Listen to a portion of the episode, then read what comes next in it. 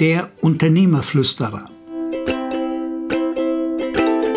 Naja, flüstern kann nur derjenige, der was Besonderes weiß.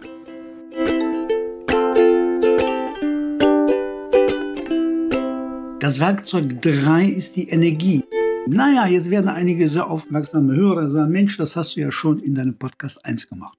Richtig. Aber da habe ich das mit einer anderen Intensität gemacht und mit einem anderen Fokus. Ich gebe dir mal ein Beispiel, was mir so passiert ist. Es gibt in Avignon in Südfrankreich eine sehr, sehr gute Schamanin. Französin in Nordafrika groß geworden und so. Faszinierende Frau. Eines Tages sitze ich hier so bei ihr und dann äh, jammer ich darüber, dass ich tierische Rückenschmerzen habe. Da meinte die gute Frau zu mir, wann hast du denn die Rückenschmerzen? Ja, so morgens, wenn ich so wach werde. Aha. Mhm. Dann meinte die, pass auf, die Sache ist ganz einfach. Du hast sehr viel körperliche, sehr viel geistige und seelische Energie.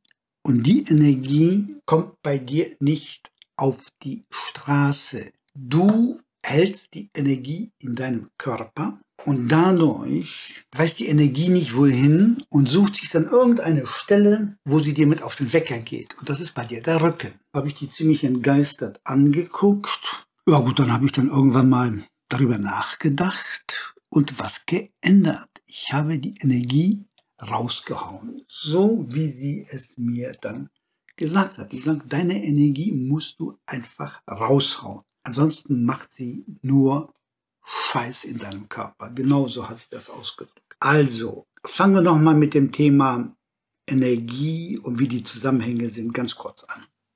Jeder Mensch hat eine biologische Grundenergie, das habe ich im Podcast 1 mal erläutert. Und dazu kommt jetzt die Energie, die aus deinem Körper zusätzlich kommt, wenn du deinen Körper richtig fit hältst.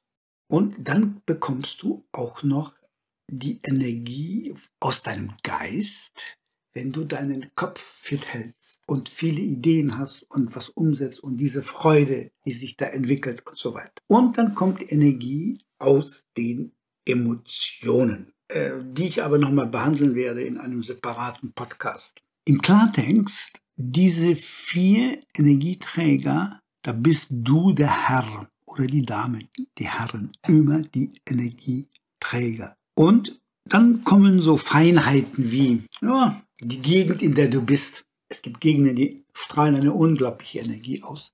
Wenn ich in äh, Südspanien bin, Tarifa und Umgebung, das ist so der, der Schnittpunkt zwischen Mittelmeer und spanischem Atlantik. Da ist eine unglaubliche Energie in der Landschaft. Ich schlafe dann eine glatte Stunde weniger. Ich bin einfach so wie bei so einer, von so einer Batterie aufgeladen. Musik gibt sehr, sehr viel Energie.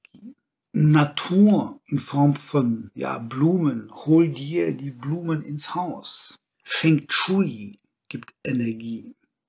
Dann natürlich auch diese sozialen Geschichten, nicht? Äh, also eine vernünftige soziale Beziehung zu einem Mann oder zu einer Frau, deine Familie, die sozialen Beziehungen zu anderen Menschen, die du im Freundeskreis pflegst. Das sind alles Energielieferanten. Und dann hau dir diese gottverdammten Energieräuber, hau die weg. Lass die gar nicht auf dich zukommen. Und weil diese Energieräuber, die sind, ja, die sind so gefräßig. Die kommen so und nehmen dir was und du magst es natürlich teilweise gar nicht, dass da Energieräuber sind. Diese, diese Mitarbeiter, die verkehrt in ihrer Funktion sind in deinem Unternehmen. Das sind Energieräuber, die Dogmatiker, die in den sinnlosen Beiträgen in den Sitzungen hausintern dir auf den Wecker gehen. Die, die muss einfach die vom Hals halten. Und der Energieräuber in Form eines Mitarbeiters, der nicht aus dem Tempel gejagt wird, ja, der zieht dir einfach was ab und das bist du nicht wert. Du bezahlst ihn verdammt nochmal unzugenäht. Also die Energieräuber, die solltest du jeden Tag bitte im Auge behalten. Ich mache es und es zahlt sich aus, weil du hast mehr Freude an den Schönheiten des Lebens und dafür bist du auf diese Welt gekommen. Du bist nicht hier, um nur zu arbeiten, sondern auch die Schönheiten zu genießen und mit deinem Beitrag zur Schönheit in dieser Welt auch die Welt schöner zu machen.